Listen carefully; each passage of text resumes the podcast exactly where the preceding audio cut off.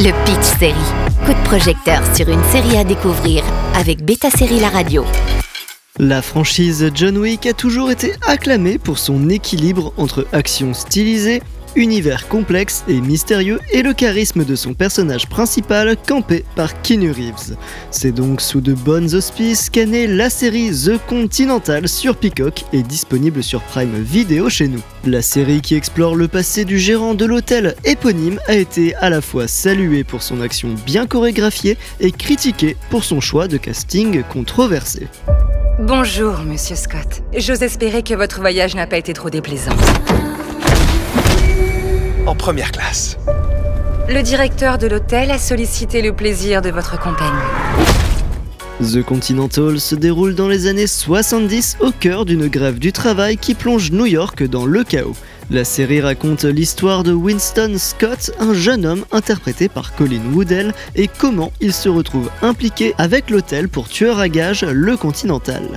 De l'autre côté, son frère Frankie, aux petites allures de John Wick. Alors que les frères Scott, élevés par une mère célibataire immigrée, connaissent l'art de la survie, leurs vies ont pris des chemins très différents. Comme d'habitude, on sait qu'on est dans un John Wick quand l'action est irréprochable.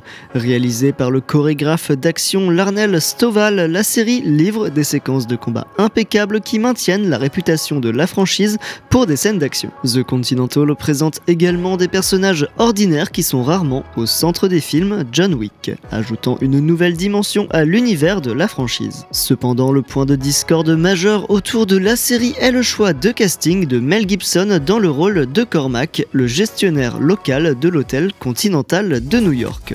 Gibson joue le grand méchant, mais sa présence ne plaît pas à tout le monde. En tout cas, on ne peut pas nier l'ambition de la série puisqu'elle tente de développer une certaine mythologie à la franchise et d'introduire de nouveaux personnages. En fin de compte, The Continental illustre bien les défis auxquels sont confrontés les spin-offs lorsqu'ils tentent d'élargir un univers cinématographique bien aimé.